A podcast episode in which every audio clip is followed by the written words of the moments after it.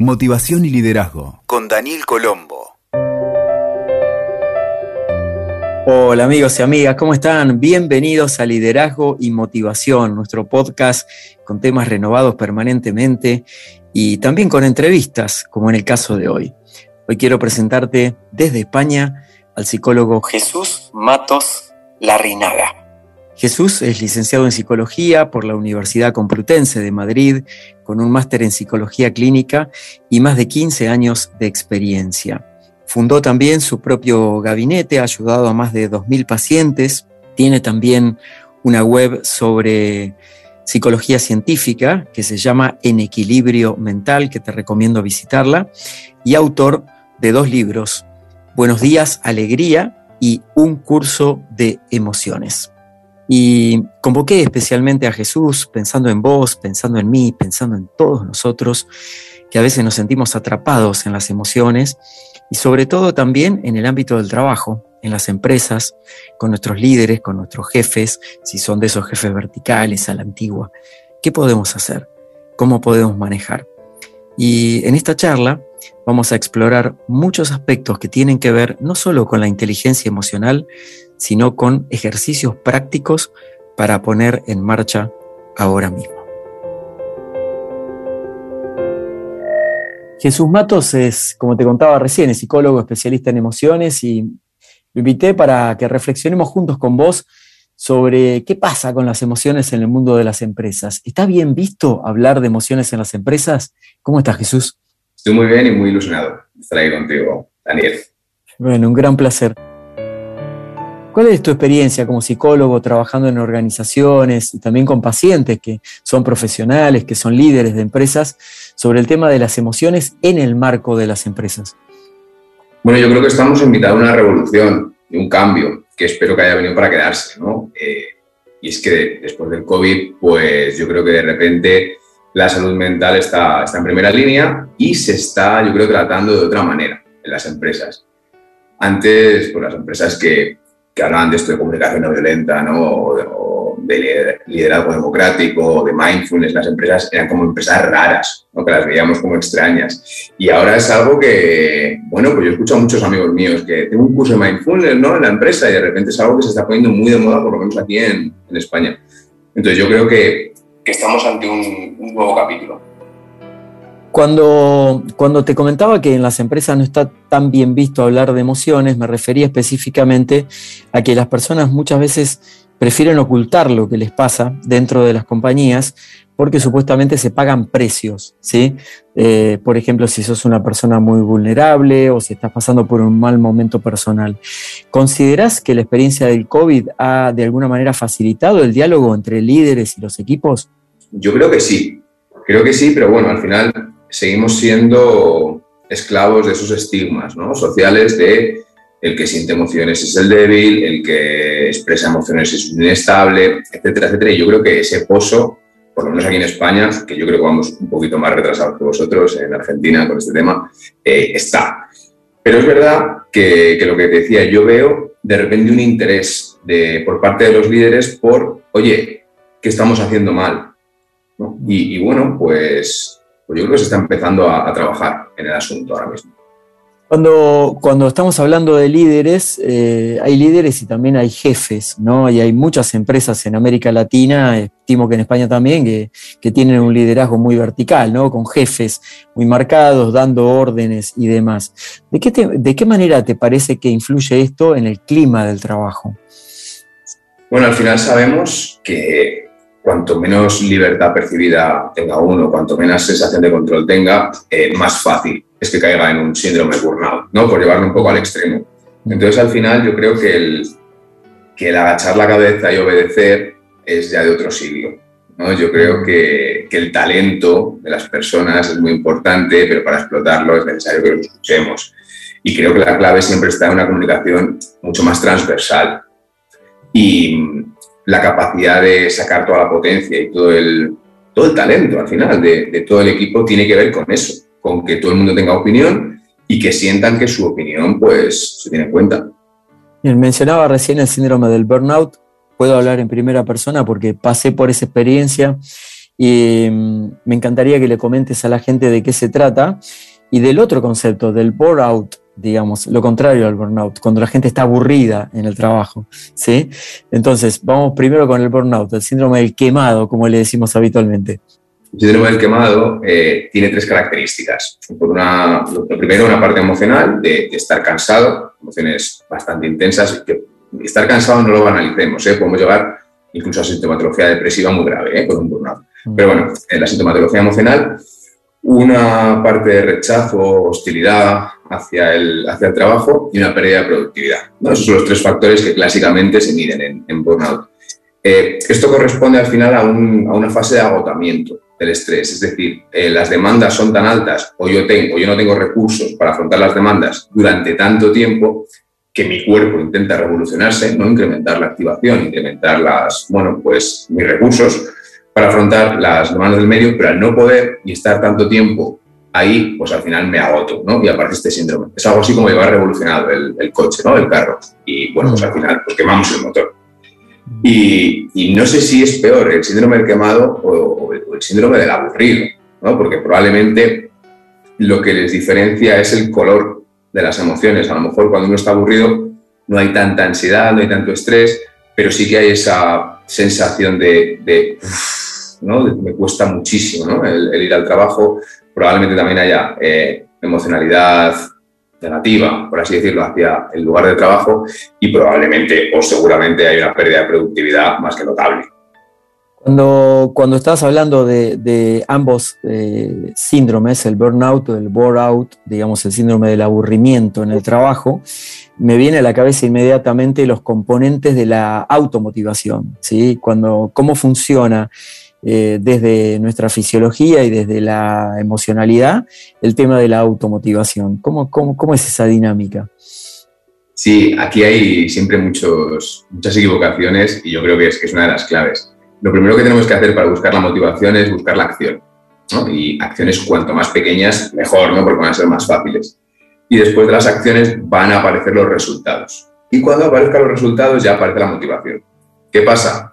Casi todos nosotros creemos que necesitamos motivación para hacer las cosas, pero no es así. Es decir, nos lavamos los dientes todos los días tres, cuatro veces. Y va a haber veces que a lo mejor no, no, tenemos motivación necesaria ¿no? para lavarnos los dientes, pero aún así nos los lavamos. Es un poco lo que diferencia a las personas que, permanecen en, el gimnasio haciendo deporte de los que no. Los que van al gimnasio, tengan ganas o no tengan ganas, y obviamente obtienen resultados y entran en ese bucle, no de automotivación. Y esa es la clave. Hay una definición sencilla de motivación que a mí me gusta utilizar a veces en las conferencias, que es que motivación es tener motivos, tener un buen motivo como para moverme hacia el siguiente paso que quiero dar. ¿sí? Totalmente. También otra distinción que me parece importante y quisiera ver tu, mirada desde la psicología y como terapeuta profesional es el tema de que muchas veces se confunde motivación con euforia. ¿sí? ¿Qué pensás? Claro. Sí, a ver, al final la, euforia es una emoción. Es una emoción con valencia positiva, es decir, que nos es muy agradable sentir y con alta activación fisiológica. Mm. ¿Qué pasa? Que no podemos estar todo el día eufóricos. Es decir, si pretendemos buscar euforia para actuar, la euforia requiere un gasto energético muy alto, muy elevado, que no tendría sentido ninguno que el ser humano estuviese siempre eufórico, no hubiésemos sobrevivido como especie porque el gasto de glucosa se hubiese disparado y hubiésemos tenido que estar todo el día buscando alimento. Entonces, al final, la euforia es una cosa y la motivación, la motivación es una función de todas las emociones, no solamente de la, de la euforia.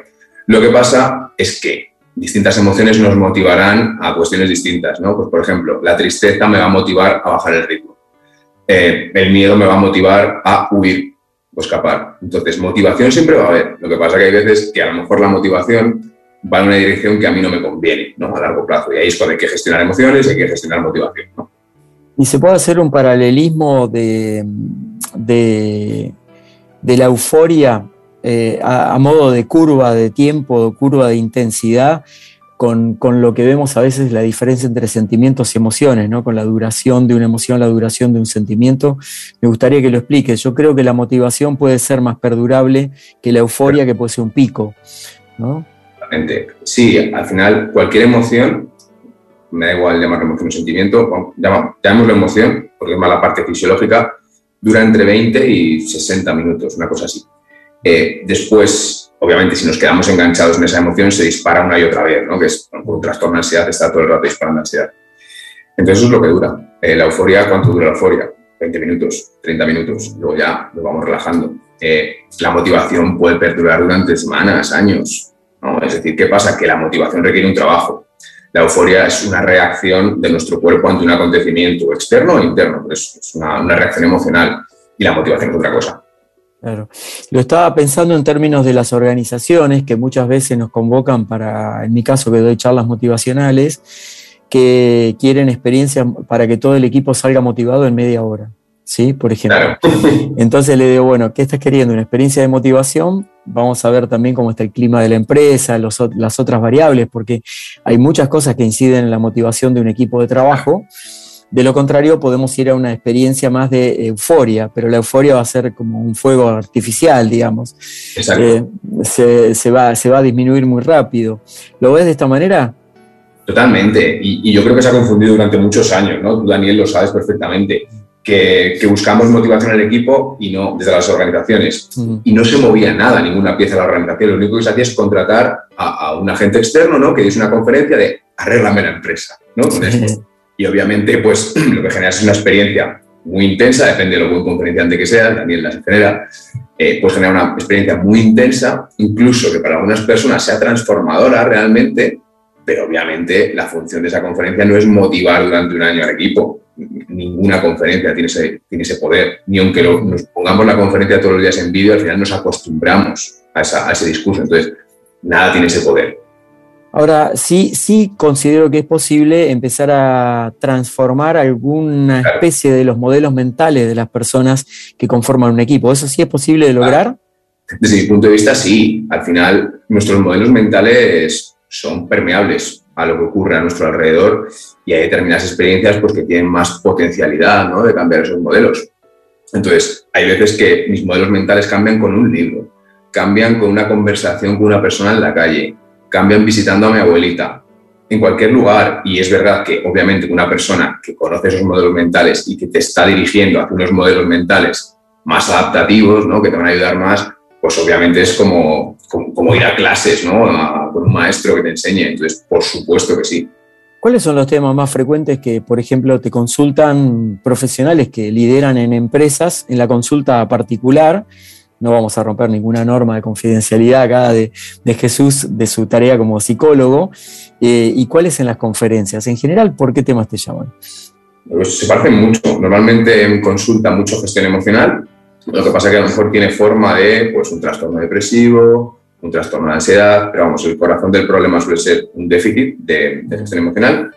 En las conferencias casi siempre me piden hablar de gestión emocional o de burnout o de mindfulness, pero el, el, centro de todo esto es pues, la reacción de nuestro cuerpo, la reacción emocional de nuestro cuerpo, que es tan importante y tan 360 y tan desconocida por todo el mundo que, bueno, pues ahora suscita ¿no? Eh, bastante interés. Jesús, tengo una sensación, al menos acá en América Latina, de que no hay tanta estadística post-COVID o en esta etapa pasado el COVID sobre el tema de la salud mental. Eh, ¿Qué observas vos en el mundo, en España particularmente, pero como profesional del sector de salud mental? ¿Hay estadísticas?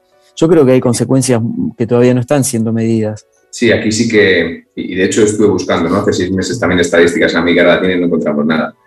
Y en España sí que hay algún estudio y estamos hablando de un incremento en torno al 40% ¿no? de, problemas de salud mental.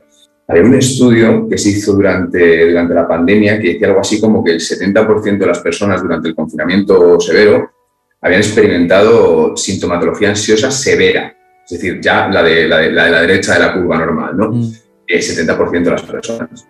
Esto al final hace que si todos o casi todos hemos sentido ansiedad severa, de repente podemos empatizar con los que antes nos contaban que tenían ansiedad severa.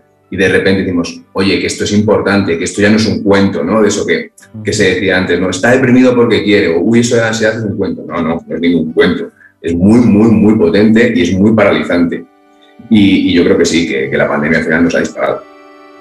Ahí mencionabas un aspecto que lo relaciono con, con el concepto de vulnerabilidad que mm. muchas personas lo asocian con debilidad. Sí, para mí son cosas completamente diferentes. Desde la psicología, ¿cómo se ven estos dos conceptos? Vulnerabilidad y debilidad. Igual, a ver, si hablamos de, estudios estadísticos, etcétera, etcétera, de prevalencia, pues la vulnerabilidad son aquellos factores que eh, pueden fomentar que aparezca un problema.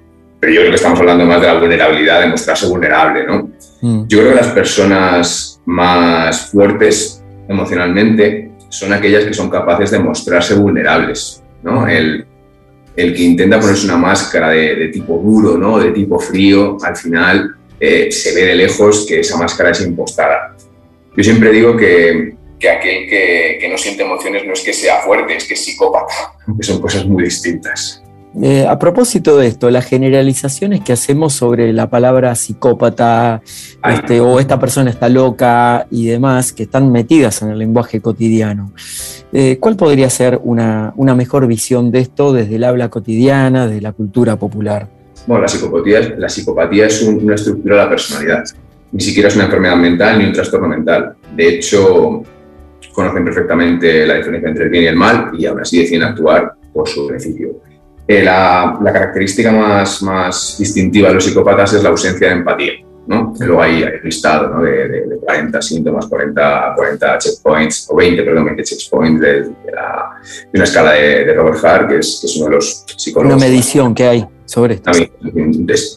Y, y bueno, al final, cuando hablamos de psicópata, se nos viene a la cabeza el típico asesino en serie de las películas. No, es cierto. El, 99,9% de los psicópatas nunca llegan a delinquir, ¿no? nunca llegan a matar a nadie. Lo que ocurre es que cosifican a las personas, ¿no? es decir, tratan a las personas como si fuesen elementos que pueden manipular mm, para su bien, normalmente.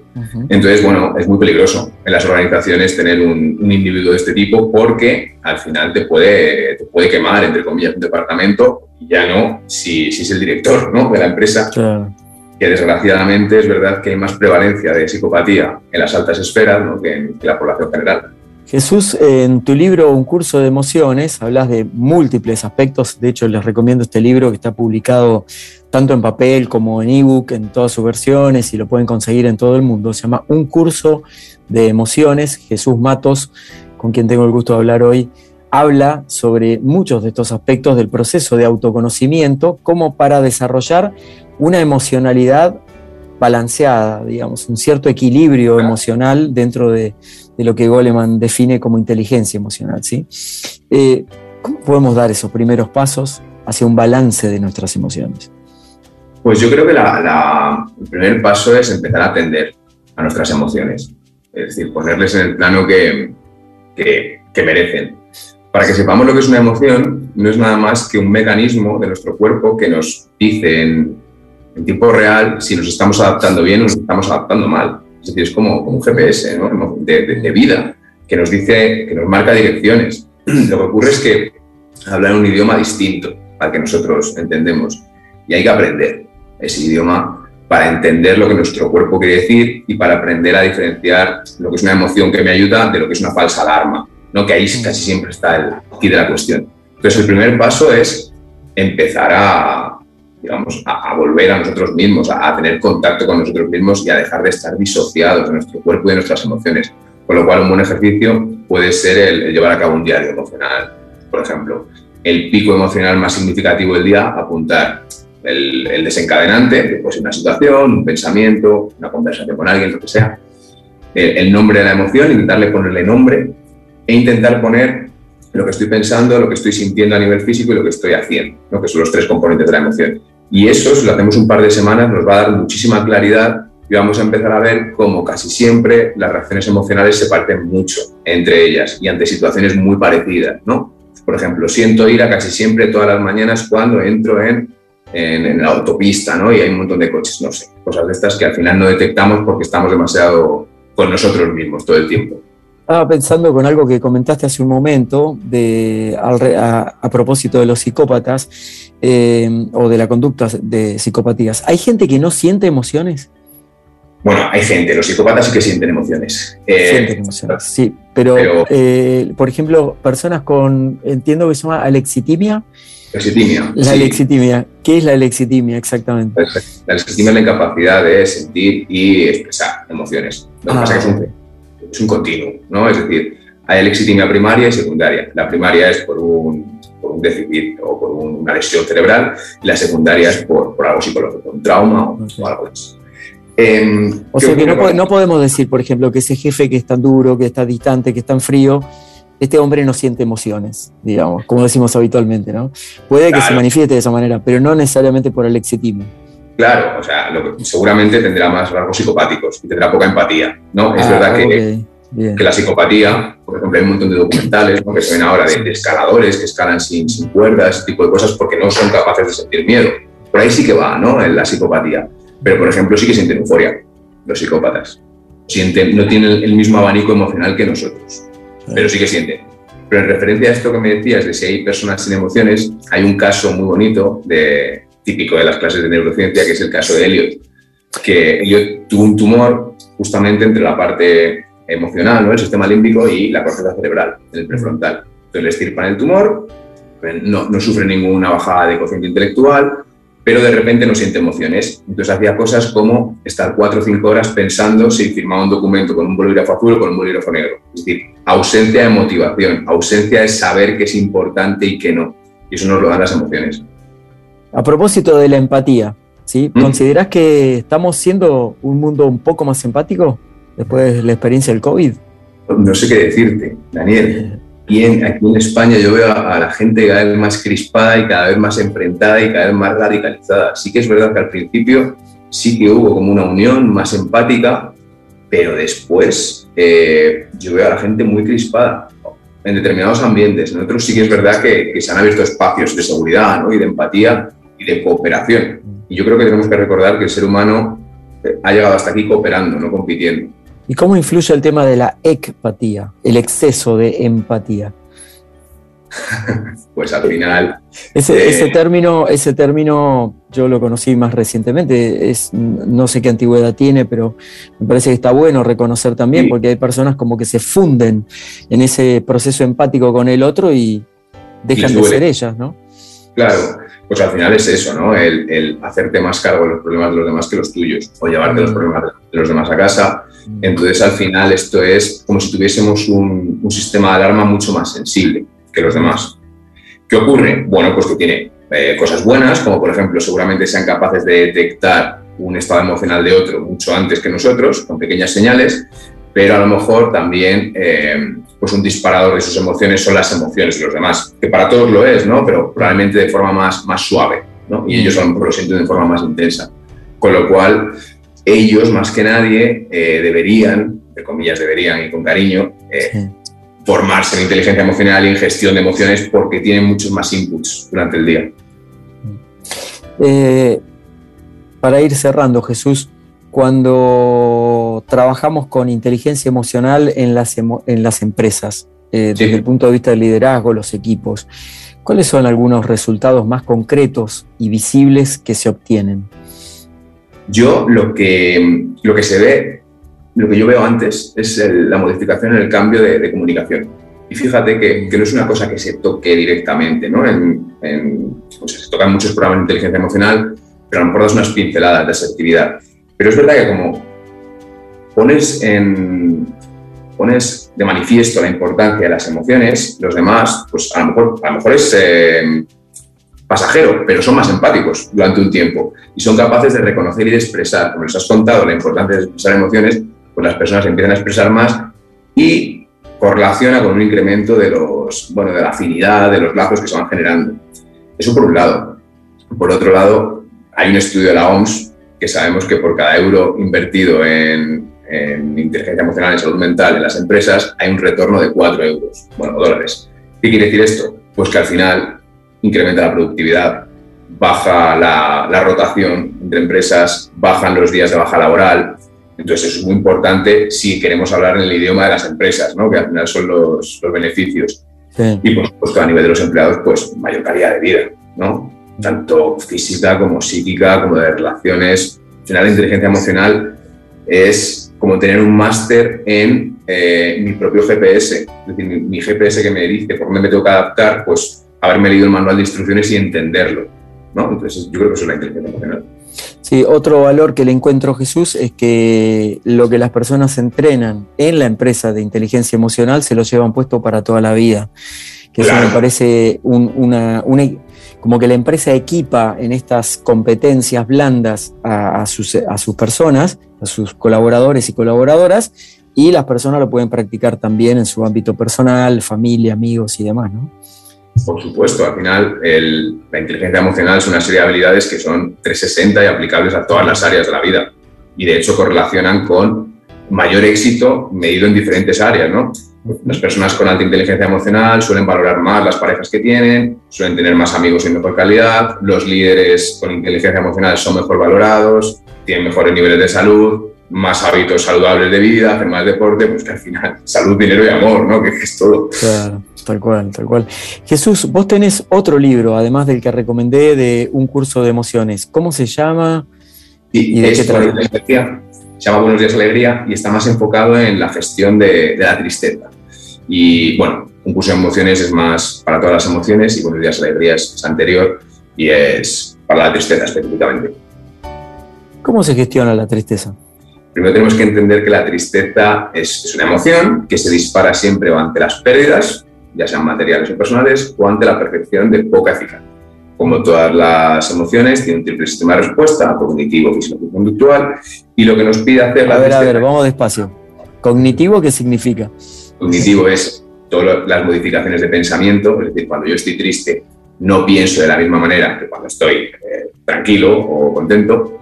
Fisiológico es lo que llamaríamos la emoción pura, ¿no? si la parte de pensamiento, o sea, todas las modificaciones a nivel físico por ejemplo, en el miedo es muy evidente que notamos un incremento ¿no? de, la tasa cardíaca, por ejemplo. Y conductual es lo que me pide la emoción hacer.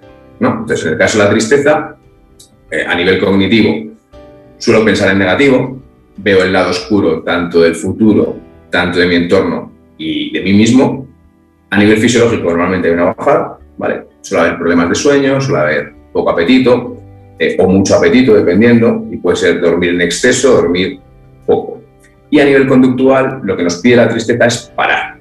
Parar porque hemos tenido una pérdida. Nos pone a pensar.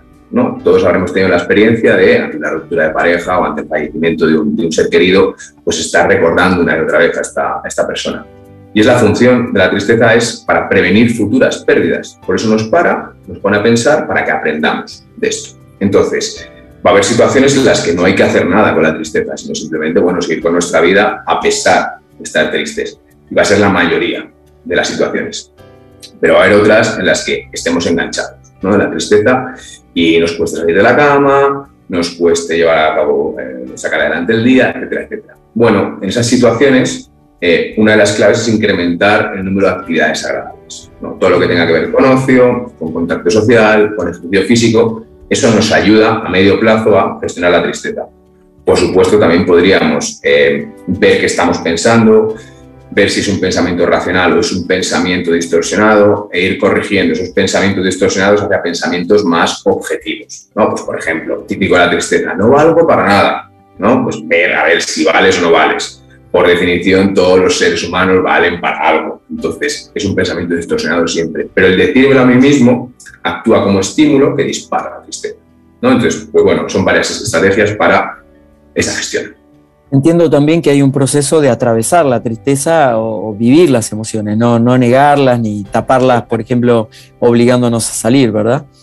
Claro, eh, obligarte a salir no está mal, siempre y cuando no lo hagas desde el bloqueo de la tristeza. Yo salgo triste, ¿vale?